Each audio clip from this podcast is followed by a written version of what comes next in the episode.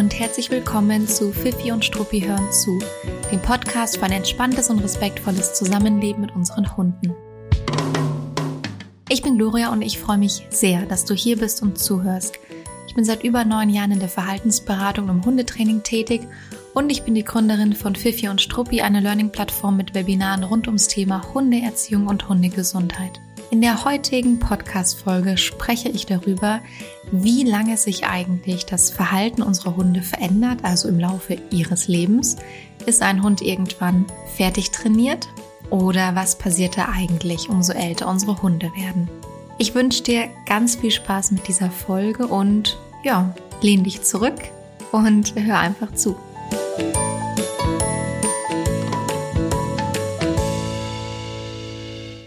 Vielleicht hast du es zufällig mitbekommen auf Instagram. Ich habe vor ein paar Tagen ähm, bei mir in der Insta-Story ein Video von meiner Hündin, der Emma, geteilt und dazu geschrieben, dass sie gerade von einem Ausflug zurückkommt, von einer Wanderung und habe so ein bisschen meinen meinen Hundemutterstolz mit euch geteilt in der Insta-Story, weil wir hatten jetzt das lange Osterwochenende und haben einige Ausflüge mit der Emma gemacht. Nicht nur ich, auch mein Freund.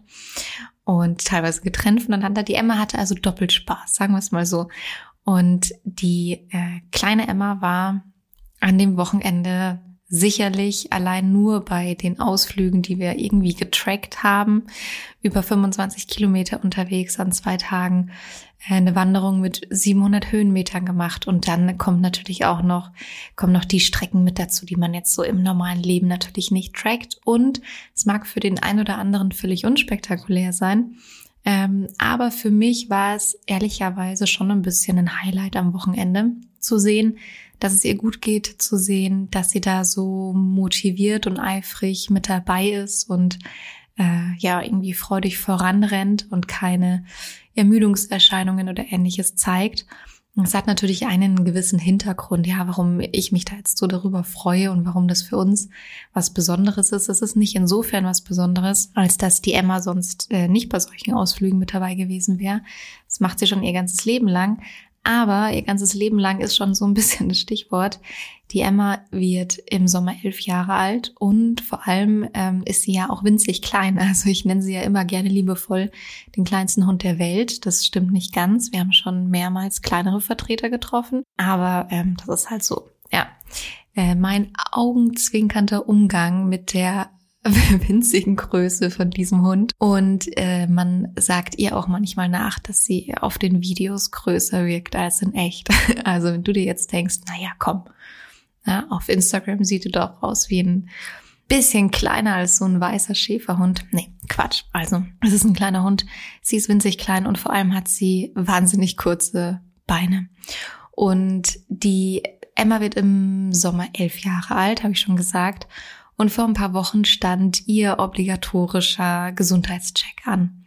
Und den haben wir leider diesmal nicht so ganz ohne Grund gemacht, sondern uns sind ein paar Dinge aufgefallen und dann haben wir sie eben vom Tierarzt gut durchchecken lassen. Und in dem Zuge kam zum Beispiel raus, dass sie ein leichtes Herzgeräusch hat, was man davor nie hören konnte. Also scheint irgendwie na, neu dazu gekommen zu sein. Ihre Augen sind leicht trüb geworden, dazu sage ich im Laufe der Folge noch was. Und man hat einfach so ein bisschen gemerkt, ah, okay, mh, interessant. Der Tierarzt scheint so peu à peu Dinge aufzuzählen und Dinge festzustellen, die man ja typischerweise als klassische Alterserscheinung bezeichnen würde. Und das ist natürlich schon ein kleiner Stich ins äh, Hundemama und Hundepapa-Herz. Ähm, vor allem, wenn man so eng und so nah mit den Hunden zusammenlebt. Das tangiert einen natürlich wahnsinnig. Und deswegen hat es mich umso mehr gefreut, wie fit und motiviert sie das ganze Wochenende mit am Start war und man eher dachte, man muss sich vielleicht irgendwie so ein bisschen vor sich selbst bewahren, aber man muss sie auf jeden Fall überhaupt nicht zu irgendwas motivieren oder überreden.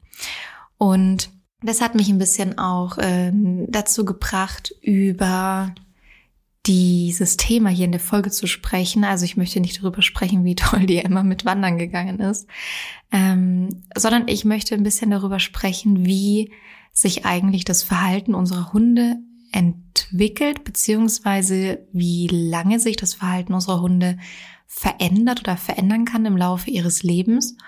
Und mh, mm, es ist bei mir eben so, dass ich durch meine Hündin jetzt das erste Mal so hauteng einen Hund beim Älterwerden begleiten und beobachten darf.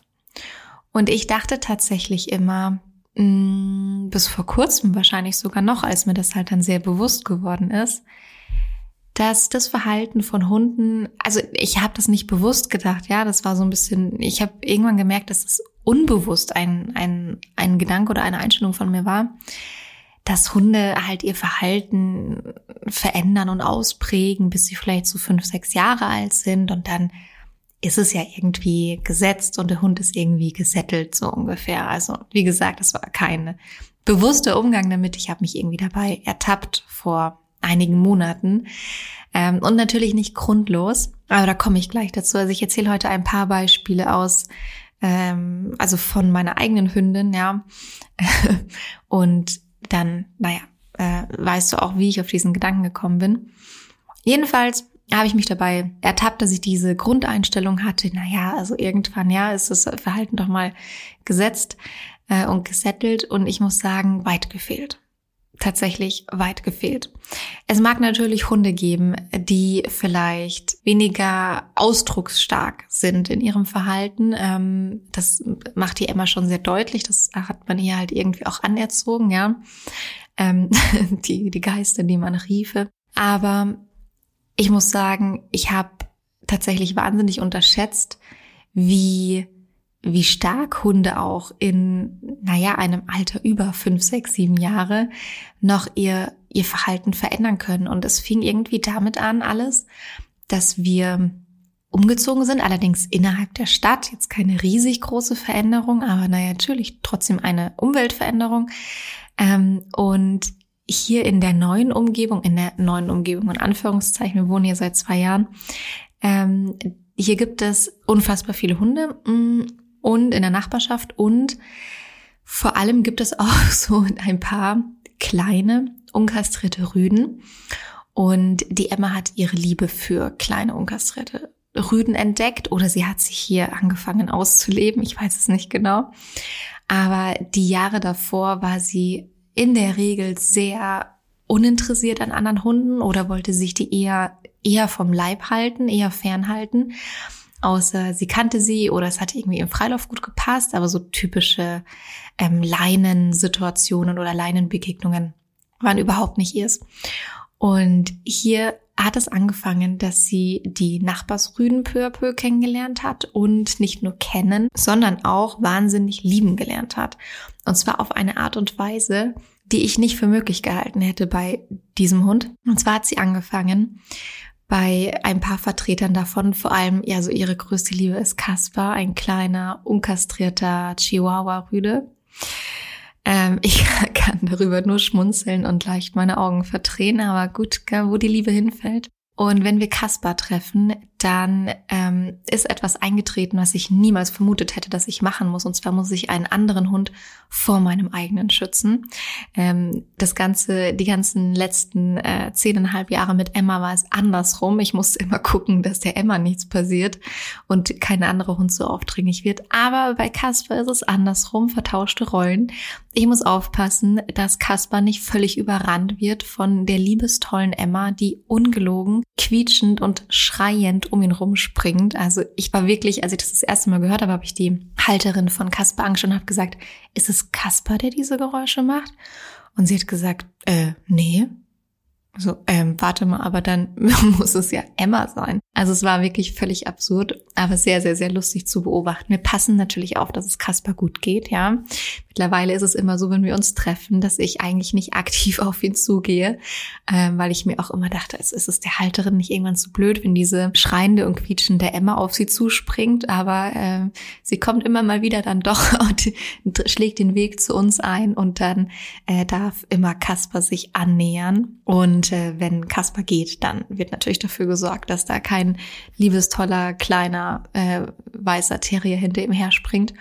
Ähm, und ich sag mal so, er macht's sehr geschickt, ja. Also er zeigt manchmal ganz subtiles Interesse und dann lässt er die immer wieder so abtropfen, was natürlich einfach nur zu, dazu führt, dass sie ähm, ihn weiterhin also abgöttert, äh, abgö äh, abgöttisch äh, vergöttert.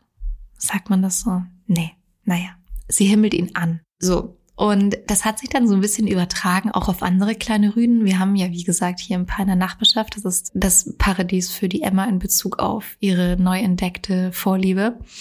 Und jetzt aber vor kurzem hat es nochmal eine drastische Wendung genommen, ihre neu entfachte Liebe für unkastrierte Rüden.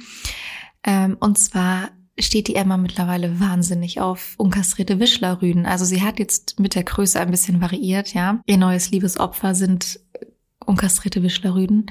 Und auch da ist es so tatsächlich, dass wenn sie die trifft, ähm, springt sie quietschend und schreiend um diese Hunde herum. Und man fragt sich wirklich, was ist mit dem Terrier passiert? Also was, was ist hier los bitte? Ja, wenn ich selbst so ein Verhalten bei anderen Hunden beobachten würde, würde ich mich schon arg wundern. Aber jetzt kenne ich die Emma natürlich doch ganz gut, also kann ich das Verhalten einstufen und einschätzen.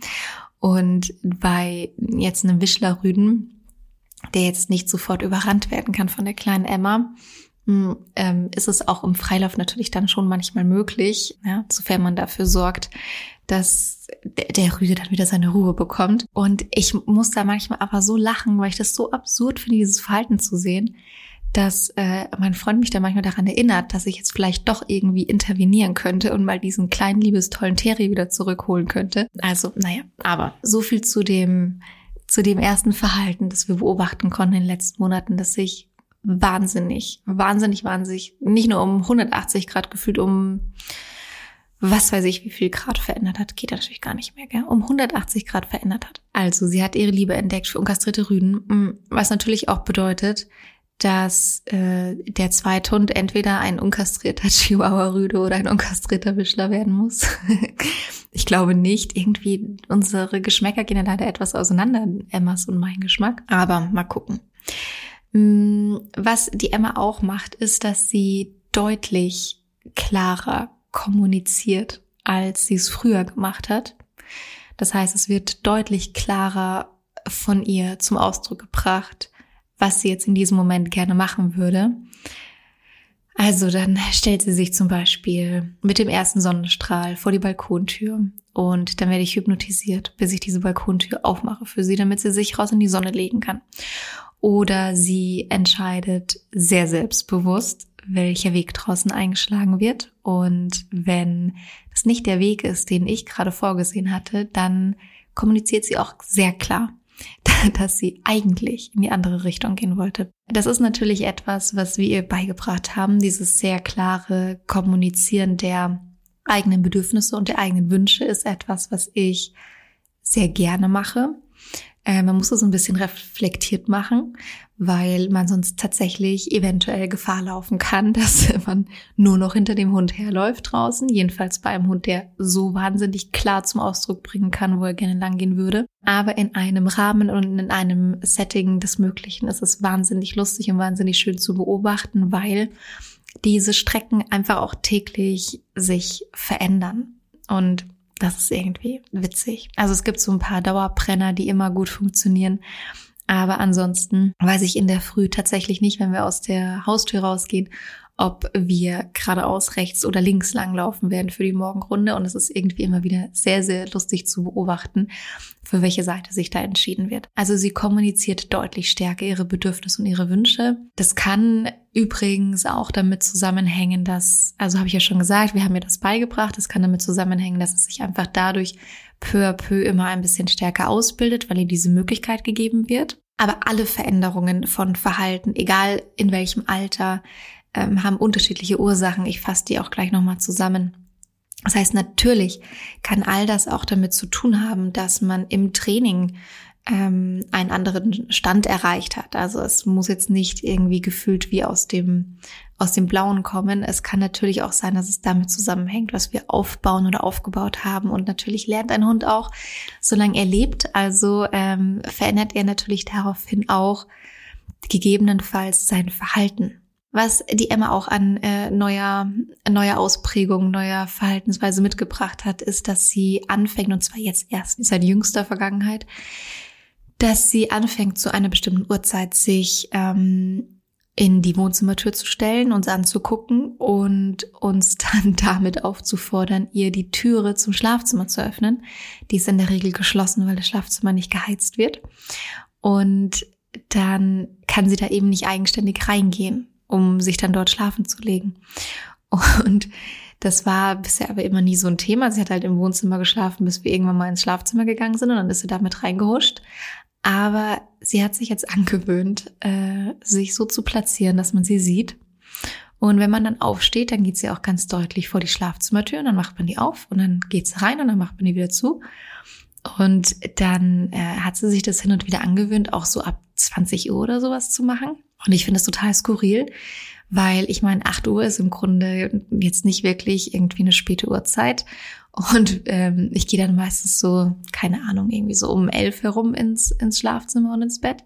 Und es fühlt sich irgendwie total komisch an, so zwischen acht und elf, als ob man keinen Hund hätte, als ob hier kein Hund mit in der Wohnung leben würde, weil sie eben so abgetrennt in einem anderen Zimmer ist mit Türe zu. Und ich hatte dann die ersten Tage immer so ein schlechtes Gefühl oder so ein schlechtes Gewissen, so nach dem Motto, hm, jetzt liegt sie da allein im anderen Zimmer, ich muss mal gucken gehen, ob das alles passt.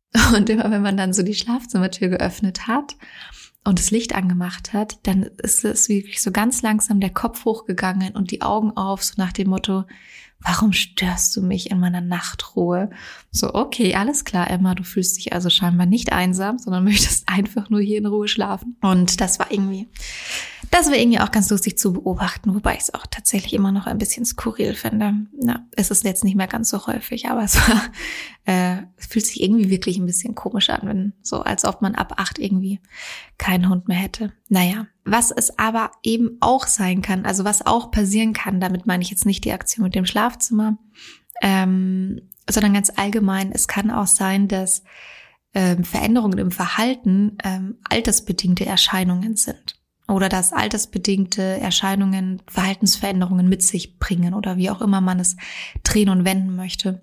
Und wir haben zum Beispiel Anfang des Jahres beobachtet, dass die Emma auf Spaziergängen hier von der, vom Haus weg also direkt Spaziergänge, die sie wahnsinnig gut kennt, Strecken, die sie wahnsinnig gut kennt, dass sie die ähm, nicht sehr langsam gegangen ist, sondern sie ist ganz, ganz oft stehen geblieben. Sie ist ganz oft stehen geblieben und zwar echt lange gefühlt und hat dann immer erstmal geguckt und hat dann sehr gebannt auch teilweise ganz normale Alltagsreize angeschaut. Also zum Beispiel eine Person, die über die Straße gegangen ist oder eine Person, die auf dem Gehsteig entgegenkam oder hm, naja, andere Hunde natürlich, hm, alle möglichen Alltagsreize, teilweise aber auch unbewegte Reize.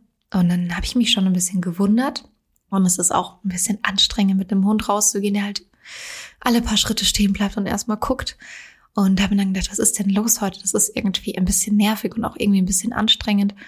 Und wenn das so ein, zwei Tage hintereinander ist, dann macht man sich noch nicht so viele Gedanken. Aber wenn das natürlich immer öfter passiert und man irgendwann äh, sich halt vielleicht auch irgendwie, äh, jetzt ich in meinem Fall mich mit meinem Freund abstimme, der ja auch hin und wieder Gassi geht und so, ist dir das auch schon aufgefallen? Sie bleibt irgendwie so lange stehen und guckt alles an. Und wenn man dann so seine Erlebnisse übereinander legt und sie sich so sehr decken über zwei Wochen, dann denkt man sich so, hm, irgendwie ist es ein bisschen komisch. Und ich wollte ausschließen, dass es was mit gesundheitlichen Themen zu tun hat. Deswegen sind wir mit ihr zum Tierarzt gegangen und haben das dort auch erzählt. Und dann hat der Tierarzt tatsächlich auch ähm, in ihre Augen geschaut. Also es ist, das muss ich jetzt natürlich dazu sagen, wenn Hunde stehen bleiben und etwas so sehr lange gebannt anschauen, dann kann das natürlich unterschiedliche Ursachen haben. Meine erste Idee war, dass sie vielleicht also dass ich gerne ihre Schilddrüsenwerte überprüfen möchte. Mm, Schilddrüsenwerte, die nicht in Ordnung sind, können zu einer gewissen Verunsicherung, Unsicherheit oder auch zu Ängsten führen. Und das ist was, was ich zum Beispiel ausschließen wollte oder was ich im Hinterkopf hatte. Die zweite Möglichkeit, die ich im Hinterkopf hatte, ist, dass es was mit den Augen zu tun hat. Also wenn Hunde etwas sehr lange und gebannt anschauen, dann kann es auch damit zu tun haben, dass sie das vielleicht anders wahrnehmen, anders sehen, als sie sonst sehen. Und das zweite war tatsächlich der Treffer. Also Schilddrüsenwerte waren total in Ordnung. Alle Werte im Normalbereich, muss man immer kurz dazu sagen, weil es gibt so viele Schilddrüsenwerte. Und der zweite Satz nach, die Werte waren in Ordnung, ist immer, hast du auch wirklich alle Werte überprüft? Yes, wir haben alle Werte überprüft. Die Augen waren tatsächlich der Treffer. Also der Tierarzt hat ihr in die Augen geguckt und hat gesehen, und das sieht man, um ehrlich zu sein, auch mit bloßem Auge, dass sie leicht trüb geworden sind. Auch das ist wohl eine relativ normale Alterserscheinung. Ich habe es auch nochmal mit einer anderen Tierärztin überprüfen lassen, die Diagnose, wogegen man leider nichts tun kann, was jetzt auch nicht irgendwie auf eine zugrunde liegende Krankheit zurückzuführen ist oder ähnliches, die man behandeln könnte, sondern das ist so eine altersbedingte Eintrübung der Augen. Ich glaube, bei uns Menschen wird in solchen Fällen womöglich dann vielleicht irgendwie eine neue Linse eingesetzt oder ähnliches. Das sind ja Dinge, die man in der Regel bei, bei Hunden nicht macht. Und das kann natürlich dazu führen, dass die Hunde oder dass jetzt in dem Fall die Emma die Dinge anders beobachtet oder anders oder länger angeschaut hat, weil sie plötzlich anders aussahen. Und wir wissen nicht zu 100 Prozent, ob es daran lag, weil das Verhalten hat sich wieder äh, gelegt. Ja, also sie hat, es ist, wir konnten das wieder aufbrechen, sie ist wieder relativ normal dann weitergelaufen, bleibt auch nicht mehr so oft stehen, guckt die Dinge auch nicht mehr so verwundert an. Ähm, das kann unterschiedliche Ursachen haben. Das kann damit zusammenhängen, dass wir die Reize einfach draußen wieder ein Stück weit positiv gegenkonditioniert haben. Also wir sind halt darauf eingegangen. Ähm, ich glaube aber nicht, dass es einen riesengroßen Unterschied gemacht hat. Ich könnte mir eher vorstellen, dass sie ein paar Wochen gebraucht hat, um sich daran zu gewöhnen, wie sie jetzt sieht und wie sie jetzt diese Reize wahrnimmt. Also dass es einfach anders aussieht, als es vielleicht davor aussah. Das wäre so ein bisschen mein Tipp. Aber man steht, stellt ja bei solchen Dingen meistens nur Thesen auf weil unsere Hunde einfach noch nicht angefangen haben, in menschlicher Sprache mit uns zu sprechen, was ich persönlich ja wirklich als absolute Frechheit empfinde, wenn sie doch einfach nur mal antworten und erzählen könnten. Naja, aber jetzt verhalten wir mal, äh, jetzt verhalten wir, jetzt äh, fassen wir mal ganz kurz nochmal zusammen, um was es heute geht.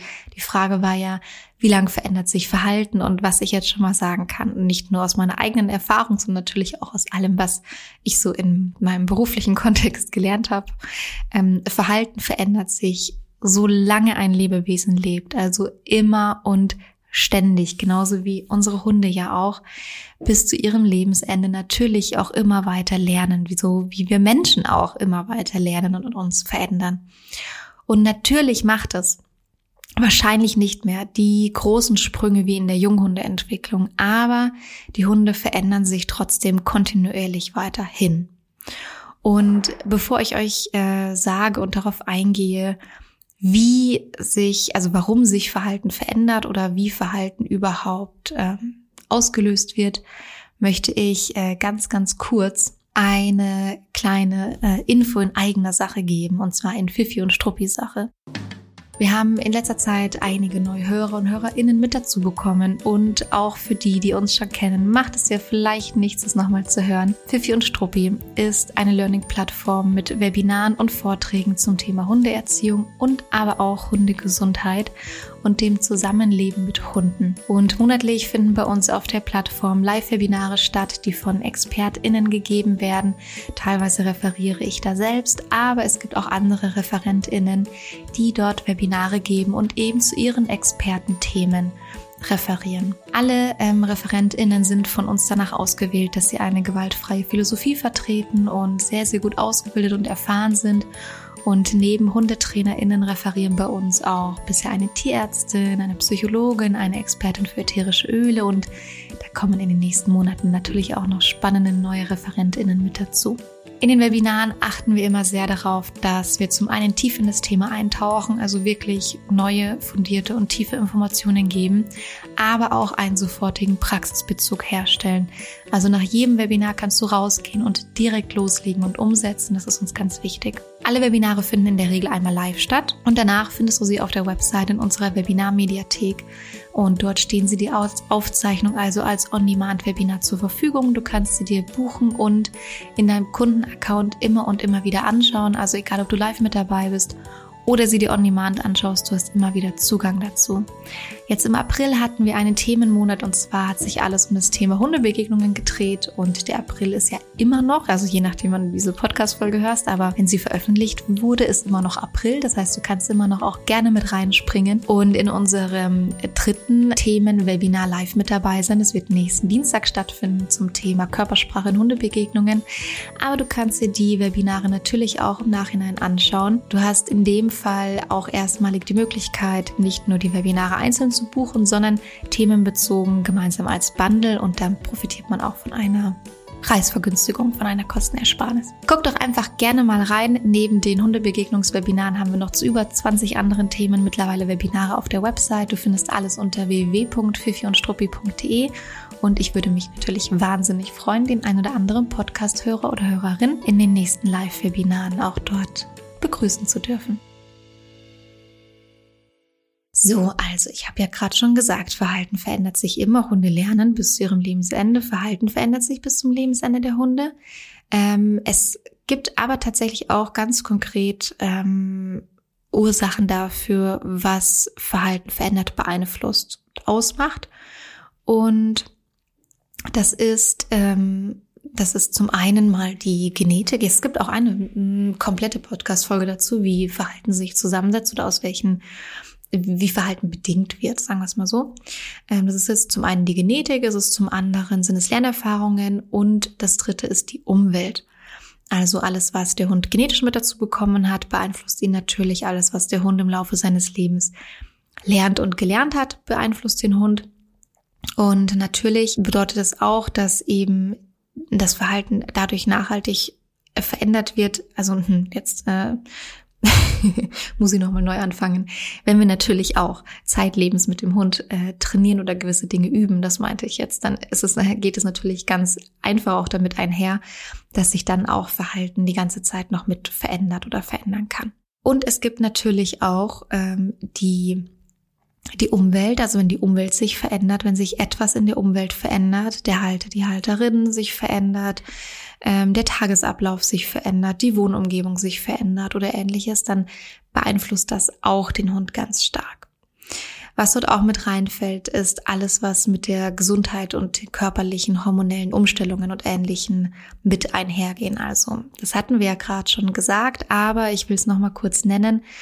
Ähm, vor allem, weil wir jetzt ja auch ein bisschen darüber oder die Emma als als Anlass und als Beispiel genommen haben. Und da ist es eben gerade aktuell, wenn Hunde älter werden, dann kann es natürlich auch sein, dass Veränderungen im Verhalten auf Alterserscheinungen zurückzuführen sind. Und da gilt einfach die ganz, ganz, ganz große Bitte, sehr sensibel damit umzugehen. Also das wirklich zu beobachten, nicht zu sagen, der alte Hund wird stur, er bleibt nur noch stehen und guckt alles ewig an.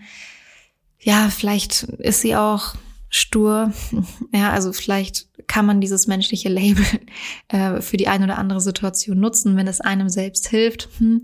Aber es hilft dem Hund in der Regel nicht. Und es hilft auch in der Regel nicht, das Verhalten wieder zu verändern. Na, in dem Fall hatte es einfach mit einer Alterserscheinung zu tun und es ist wichtig, die zu kennen und zu wissen, weil man selbst natürlich auch rücksichtsvoller damit umgeht als Mensch, wenn man eine Erklärung dafür hat. Das ist ja auch ganz normal. Übrigens, es fallen einem ja immer gerne die sehr offensichtlichen oder auch ein bisschen negativen Dinge auf, die einen nerven oder stören oder anstrengend sind. Aber man muss es auch mal in die andere Richtung denken oder darf es auch mal in die andere Richtung denken. Ähm, und die Emma ist zum Beispiel auch an vielen Stellen viel, viel, viel entspannter geworden als früher. Und das wirst du sicherlich bei deinem Hund, wenn er älter wird, auch miterleben können, dass die in manchen Dingen ein bisschen weniger heftig reagieren oder ein bisschen länger entspannt bleiben, bevor sie auf etwas reagieren. Ähm, das muss nicht immer sein, aber das kann man recht häufig beobachten. Das ist natürlich ganz angenehm. Er spielt ein bisschen in die Karten im, in seinem eigenen Training. Es bedeutet nicht, dass man kein Training mehr braucht. Das bedeutet auch nicht, dass alles plötzlich easy läuft. Aber es ähm, kann eben sein, dass ein bisschen ab, abgesofteter auf Dinge reagiert wird. Gestern ist zum Beispiel, ähm, ich hatte die Emma gerade abgeleint und wir sind auf einem Kiesweg gegangen, um dann auf eine Wiese zu gehen. Und dann ist hinter uns auf dem Kiesweg etwas gekommen, was wirklich jahrelang in die Kategorie Erzfeind zählte bei der Emma, und zwar ein Mensch auf einem Skateboard. Dann war es natürlich auch noch äh, auf diesem Kiesweg ein total lautes Geräusch und Ähm, ich hatte leider keine andere Möglichkeit, als die Emma kurz am Geschirr festzuhalten, weil sie unangeleint war. Ähm, ich habe das natürlich ganz äh, brav angekündigt, bevor ich in, ans Geschirr gegriffen habe. Und die Emma kennt es auch, das ist ein aufgebautes Signal bei uns. Ähm, Nichtsdestotrotz äh, dachte ich mir, naja gut, okay, jetzt bin ich mal gespannt, wie diese Begegnung aussehen wird, weil sie war ein bisschen ungünstig. Und äh, früher wäre dieser Skateboarder zu 100.000 Prozent fällig gewesen. Nicht ähm, fällig im Sinne von, die Emma hätte ihn zerfleischt, weil ich hätte die Situation zu absichern gewusst, aber sie wäre auf jeden Fall völlig ausgeflippt. Und gestern war es dann so, dass man so ein tiefes Luftholen gehört hat. Kennst du dieses Luftholen? Manchmal manchmal holen Hunde, also nicht immer, aber manche Situationen holen Hunde so Luft, tief Luft, bevor sie anfangen zu bellen. Ähm, vielleicht ist es auch so ein kurzes, perplexes, was ist denn da? Ja, und dann geht jetzt das Bellen als Poltern los. Und man hat so dieses kurze, entrüstete, tiefe Luftholen gesehen. Und dann habe ich so gesagt, ach Emma, komm, es ist doch wirklich alles fein, ja, es ist halt ein Skateboarder. Und dann war es so, ah, naja, gut, okay. Also ja, ich war jetzt kurz davor, bellen zu müssen, aber es ist in Ordnung. Ich konnte mich noch zusammenreißen. Und das war es halt einfach in der Situation. Das war sehr spannend zu beobachten und auch sehr lustig. Das wäre früher nicht einfach so gegangen. Das wäre auf jeden Fall. Ähm, Emmas Feind gewesen. Also ich finde es sehr, sehr spannend und ich finde es auch wahnsinnig schön, das zu beobachten. Also nicht, dass sie jetzt auf den Skateboarder nicht reagiert, das beobachte ich natürlich auch mit Wohlwollen, aber ähm, oder sie hat auf ihn reagiert, ne, auf, aber ab, deutlich abgesoftet. Ähm, sondern ich meine ganz allgemein zu beobachten, dass das Verhalten unserer Hunde sich zeitlebens verändert, finde ich sehr spannend und wahnsinnig schön, aber ich liebe es natürlich auch, hündisches Verhalten zu beobachten. Es birgt natürlich auch manchmal eine gewisse Traurigkeit, das kann ich nicht von der Hand weisen. Also vor allem, wenn man Altersthemen beobachten kann, dann ist es natürlich etwas, was etwas mit einem macht. Naja, also ich finde es insgesamt bisher noch mh, mm, ganz schön, auch diese Alterserscheinungen mit beobachten zu können, weil ich es einfach schön finde, die Emma peu à peu auch in ihrem Alter zu begleiten, auch wenn sie im Alltag nicht wirkt wie ein alter Hund oder ein älterer Hund. Ähm, aber natürlich werde ich da auch irgendwann sehr drüber stolpern und ich musste auch sehr, sehr, sehr schlucken, als ich von den eingetrübten Augen und dem Herzgeräusch gehört habe. Natürlich macht das was mit einem. Ich möchte noch kurz darauf eingehen, was es denn jetzt eigentlich bedeutet in Bezug auf das Training und auch in Bezug auf jüngere Hunde, weil ich würde mal schwer davon ausgehen, dass die meisten, die hier zuhören, jetzt vermutlich einen jüngeren Hund haben. Und ich kenne diese Frage oder diese Überlegung, wann ist denn mein Hund eigentlich fertig trainiert? Also wann können wir denn anfangen, sozusagen miteinander zu leben und nicht mehr nur miteinander zu trainieren oder zu üben?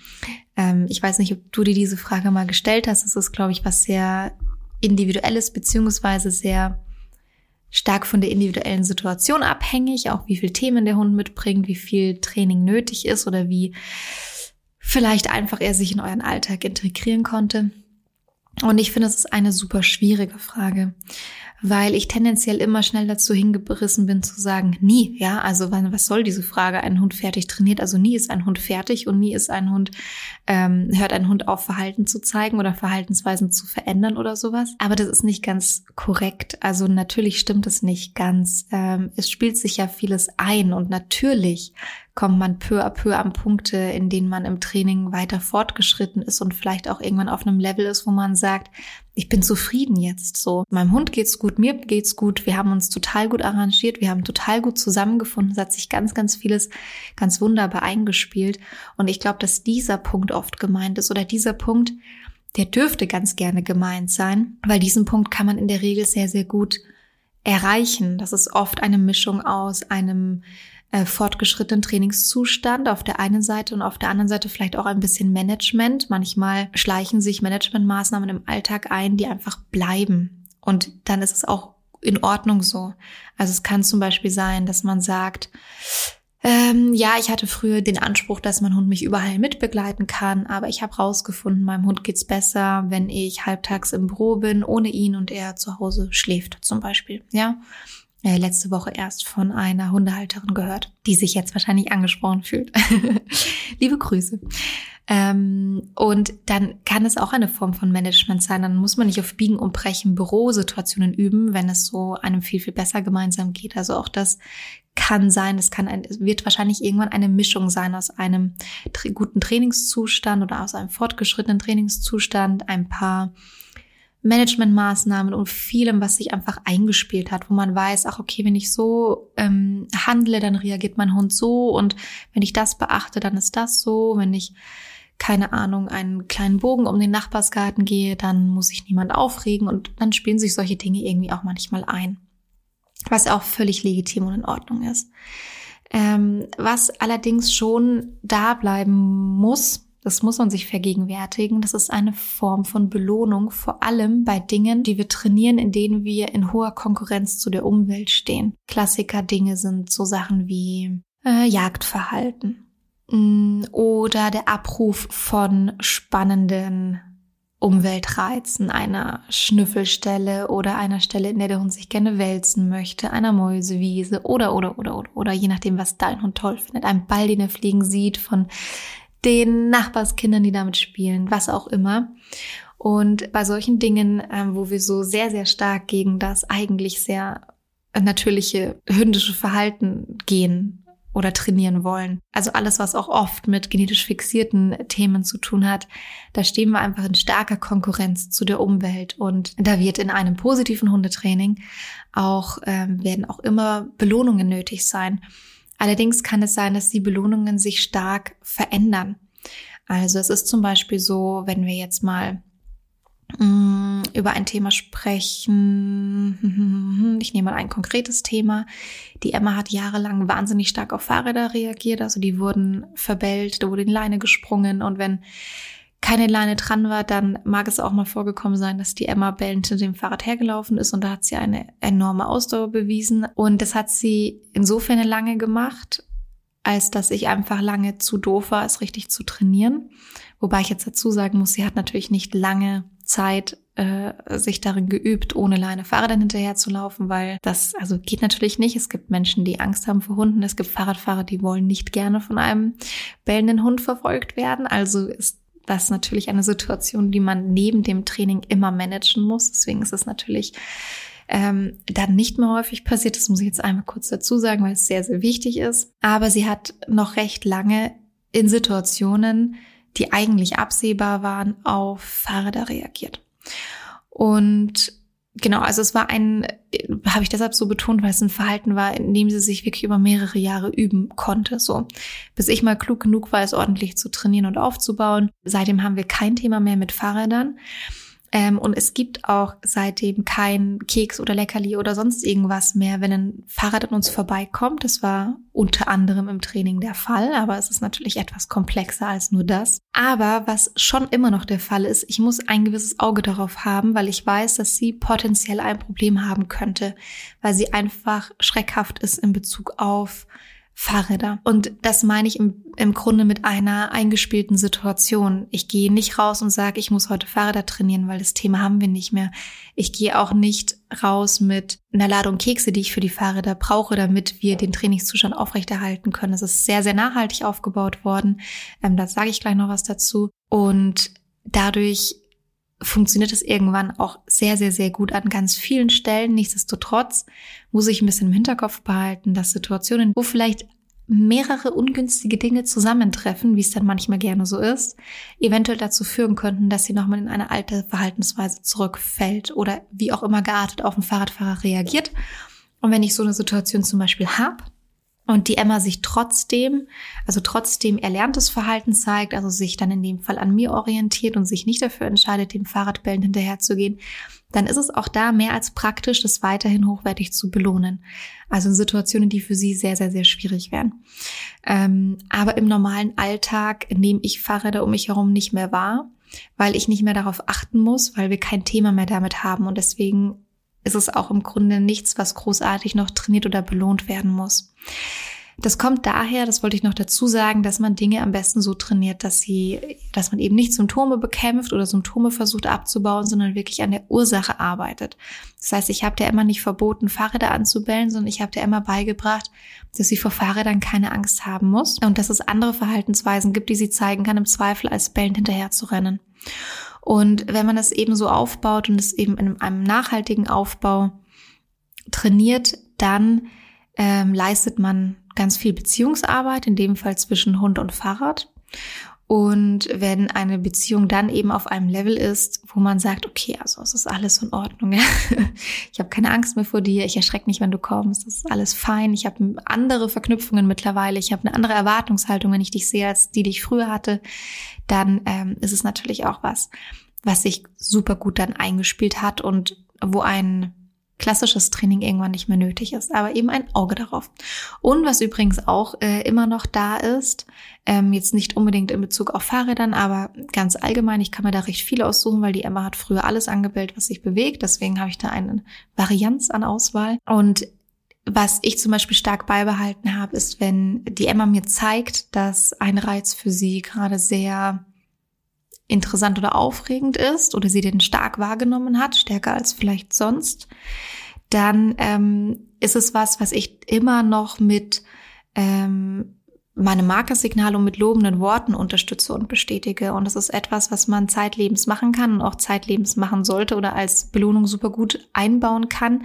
Auch wenn man vielleicht an der einen oder anderen Stelle keine Futterbelohnung mehr gibt, kann man immer noch weiterhin die Hunde für ihr Verhalten stark stimmlich loben, wenn sie das kennen, wenn das für sie eine Belohnung darstellt und wenn es auch davor Teil des Trainingsaufbaus war. Das sage ich jetzt deshalb noch mit dazu, weil es schon einen Unterschied macht auf jeden Fall. Also, ich will gar nicht zu weit abschweifen. Ähm, es gibt einfach tatsächlich Dinge, ähm, wo es wichtig ist, dass weiterhin Belohnungen aufrechterhalten werden. Das sind Dinge, in denen wir stark in Konkurrenz treten zu unserer Umwelt oder Situationen, mit denen unsere Hunde vielleicht in der Vergangenheit starke Probleme gehabt haben. Und dann ist es überhaupt nicht mehr in der Hülle und Fülle, wie es vielleicht davor nötig war. Das ist in einer abgesofteten Version meistens dann der Fall. Aber es kann dazu führen und ähm, dazu dienen, dass das Alternativverhalten, das wir dem Hund beigebracht haben, dass das eben aufrechterhalten wird, weil wir das gerne weiterhin haben möchten. Also dürfen wir es auch weiterhin verstärken und bestätigen. Genau. Hm, Dinge, die immer, die da so ein bisschen die Klassiker sind, die immer gerne wieder aufgeladen werden müssten, in Anführungszeichen, die einfach eine Belohnung benötigen zeitlebens. Es sind so Dinge wie ein Rückruf oder ein positiv aufgebauter Verhaltensunterbrecher, wie zum Beispiel ein Stoppsignal ähm, so eine Art Notfallsignal. Und bei diesen Dingen, die müssen einfach sitzen oder sollen im Alltag sitzen. Deswegen müssen sie aber auch zeitlebens wirklich hochwertig ähm, aufgeladen, hoch, hochwertig belohnt werden. Diese Signale leben einfach sehr von der Wiederholung und sehr von dem Auffrischen. Und ansonsten, ja, ist es ein wichtiger Tipp, einfach von Anfang an stimmliches Lob im Training mit einzubauen und zwar halt gerne in Kombination mit Futterbelohnung, äh, mal mit, mal ohne, da eben sehr variabel vorzugehen im Belohnen, dann hat man eben danach auch die Möglichkeit, häufiger mal den Hund bei vielen Dingen, die sich sehr, sehr gut eingespielt haben, zu belohnen und hin und wieder vielleicht nur noch einen Keks zu geben. Ja. Wobei das nicht der Anspruch sein muss. Es ist übrigens völlig legitim, wenn man sagt, ähm, ich gehe weiterhin einfach mit meinem Futterbeutel durch die gemeinsamen Spaziergänge und ähm, belohne weiterhin den Hund für die tollen Verhaltensweisen, die wir gemeinsam aufgebaut haben. Das ist wunderbar. Man muss keine Futterbelohnung abbauen, äh, wenn man das nicht möchte. Ähm, ich baue die Dinge immer mit variablen Belohnungen auf, also mit unterschiedlichen Belohnungen. Und dann kann es einfach manchmal sein, dass der Fokus sich ein bisschen dreht. Also dass es vielleicht so ist, dass man damit anfängt, dass äh, acht von zehn Belohnungen eine hochwertige Futterbelohnung ist und äh, zwei von zehn Belohnungen vielleicht ein bisschen ähm, äh, stimmliches Lob ist oder ähnliches, ja, oder die anderen Belohnungen sind Kombination aus stimmlichem Lob und einer hochwertigen Futterbelohnung und zwei von zehn Mal ist es vielleicht nur in Anführungszeichen ein stimmliches Lob. So kann man anfangen, das aufzubauen. Und irgendwann kann es sein, dass sich halt dieses Verhältnis mal verschiebt. Also jetzt ist bei uns in meinem Zusammenleben mit der Emma ist es sicherlich so, dass es äh, sieben oder acht von zehn Mal ein stimmliches Lob ist. Und oder ist es überhaupt so? Ah, da müsste ich jetzt das müsste ich äh, kontrollieren. Sagen wir mal äh, sechs bis sieben Mal. ja, von zehn Mal ist es ein stimmliches Lob und die anderen Male sind es Futterbelohnungen oder Spielzeugbelohnungen, die weiterhin existieren. Und die Mischung der Belohnungen und eben Belohnungen variabel einzusetzen, das ist es, was da oftmals der Königsweg ist ähm, und was dann den Unterschied macht. Und dann kann es eben sein, dass so ein Verhältnis sich einfach verändert. So, aber darauf wollte ich gar nicht so lange eingehen. Ähm, ich wollte jetzt eigentlich nur noch mal kurz zusammenfassen, über was wir heute gesprochen haben. Also Verhalten verändert sich zeitlebens, genauso wie Hunde zeitlebens lernen können, was auch eigentlich so ein bisschen bedeutet, dass ein Hund nie in Anführungszeichen fertig trainiert ist. Es kann einfach sein, dass ihr aber bei einem Thema zu einem Trainingszustand kommt, wo du wirklich sagst, ich bin rundum total happy und zufrieden, das funktioniert total gut. Und dann ist man halt nicht davor gefeit, dass vielleicht halt irgendwie irgendwo ein anderer, ein anderes Trainingsthema vielleicht nochmal geöffnet wird, weil dein Hund sich da irgendwie eine neue Sache ausgedacht hat, die er gerne mal machen würde.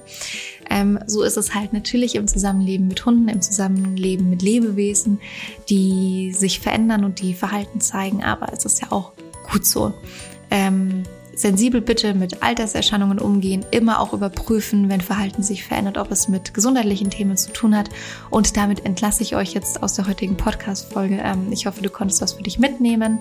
Ähm, wenn du Lust hast, dann bewerte gerne den Podcast mit fünf Sternen. Das hilft mir natürlich sehr in der Reichweite, in dem Erscheinen des Podcasts. Aber es ist auch für mich ein sehr, sehr, sehr wertschätzendes und wertvolles Feedback von euch, weil wir ja nicht so direkt in Austausch treten können. Ähm, es gibt sowohl bei Spotify als auch bei der iTunes bzw. Apple Podcast App die Möglichkeit, den Podcast zu bewerten. Ich freue mich natürlich am allermeisten über eine 5-Sterne-Bewertung. Das ist ja also selbstredend. Und bei iTunes gibt es auch zusätzlich die Möglichkeit, den Podcast mit einem kurzen Satz, also mit einer schriftlichen Bewertung zu versehen. Das würde mich natürlich wahnsinnig freuen. Und äh, genau, Ansonsten Feedback wie immer gerne unter den jeweiligen Instagram-Post. Ihr findet uns unter Struppi oder per Mail an hello at. Alle Infos dazu findest du auch in den Show Notes. Ich wünsche dir eine ganz, ganz, ganz tolle Zeit und bis zum nächsten Mal.